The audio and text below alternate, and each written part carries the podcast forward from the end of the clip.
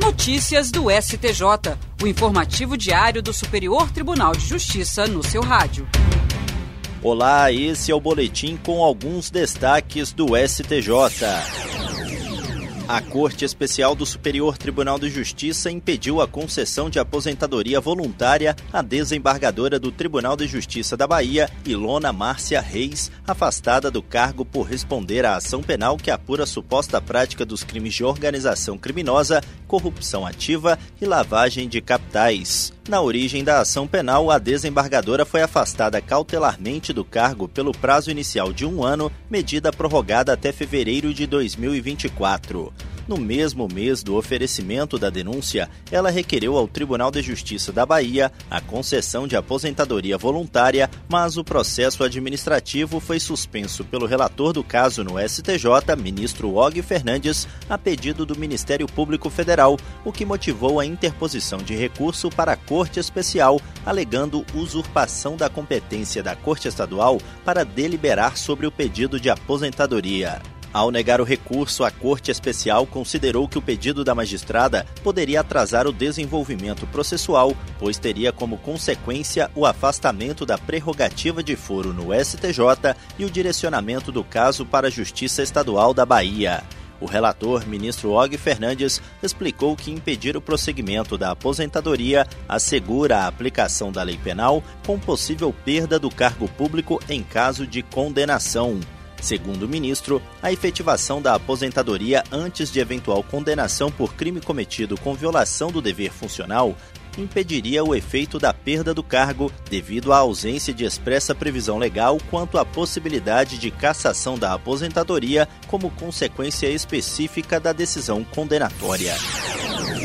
A terceira turma do Superior Tribunal de Justiça decidiu que o tabelião deve responder objetivamente pelos danos decorrentes de má prestação de serviço cartorário. O caso analisado foi uma ação de indenização ajuizada contra um tabelião de ofício de notas para reparação dos danos morais e materiais causados pela alienação fraudulenta de imóvel por meio de procuração com assinatura falsa aceita pelo cartório. O autor informou que em outra ação, já transitada em julgado, foi reconhecida a nulidade da escritura. Nesse mesmo processo, também estariam caracterizados danos morais e patrimoniais, tendo em vista que o imóvel sofreu deterioração excessiva e o proprietário deixou de oferir rendimentos naquele período. Em primeira instância, o tabelião foi condenado a pagar lucros cessantes mais danos morais o Tribunal de Justiça do Distrito Federal e dos Territórios aumentou o valor da condenação. No STJ, o réu sustentou que a responsabilidade civil dos tabeliães seria subjetiva e pediu a suspensão do processo até julgamento definitivo do tema pelo Supremo Tribunal Federal. O colegiado da terceira turma negou o provimento ao recurso especial. O relator, ministro Moura Ribeiro, observou que o julgamento mencionado pela defesa no STF já foi concluído e não tem relação com o caso em análise. Além disso, o ministro observou que tanto a ação declaratória quanto a indenização foram propostas antes da vigência da Lei 13.286 de 2016, sendo, portanto, caso de responsabilidade objetiva que dispensa comprovação de culpa ou dolo de tabeliães e registradores. A primeira sessão do Superior Tribunal de Justiça vai analisar sobre o rito dos recursos repetitivos se é possível excluir os benefícios fiscais relacionados ao imposto sobre circulação de mercadorias e serviços, tais como redução da base de cálculo, redução de alíquota, isenção, imunidade, deferimento, entre outros, da base de cálculo do imposto sobre a renda de pessoas jurídicas e da contribuição social sobre o lucro líquido.